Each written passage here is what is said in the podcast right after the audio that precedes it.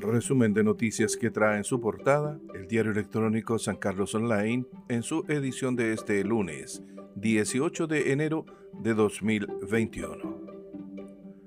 Dirigente del Colegio Médico pide cerrar Transantiago para contener rebrote. A nivel nacional, de acuerdo al secretario nacional del Colmed Colegio Médico, José Miguel Bernucci, si además se cierran los restaurantes y centros comerciales, no sería necesario volver a la fase 1 del plan paso a paso. En esta línea explicó que con el cierre del Transantiago y centros comerciales, comillas, podemos hacer mucho más restrictivos sin la necesidad de apagar la ciudad con todo lo que significa. Suena más lógico ir escalando en medidas restrictivas y si eso no da respuesta, en algún momento tendrá que llegar la cuarentena. Cierre de comillas.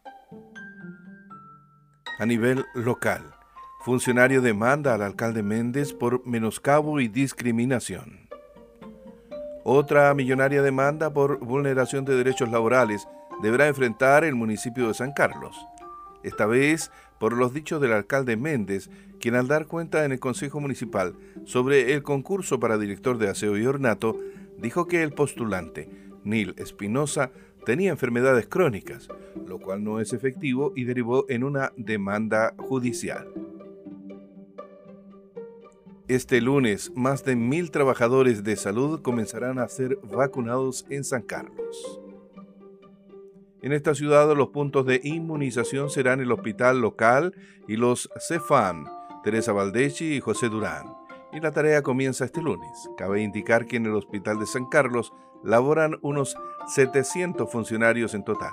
Por su lado, en el Cefam Valdechi trabajan 147 funcionarios y en el Cefam Durán laboran 194 trabajadores de la salud primaria.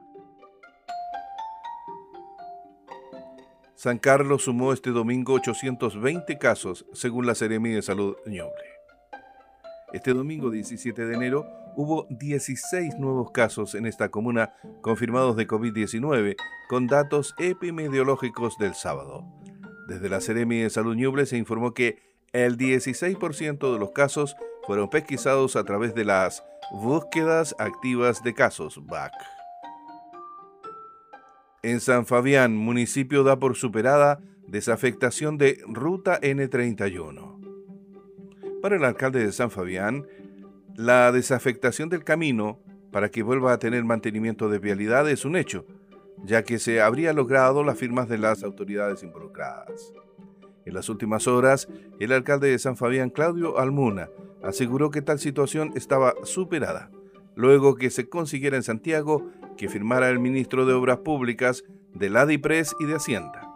Con estas firmas, el documento ingresó al Ministerio de Obras Públicas y la semana anterior el viernes el Ceremi de Obras Públicas y el director de regional de vialidad vinieron a revisar los trabajos, dijo, que se iniciaron el jueves anterior. Concluye así el resumen de noticias del diario electrónico San Carlos Online en su edición de este lunes 18 de enero de 2021.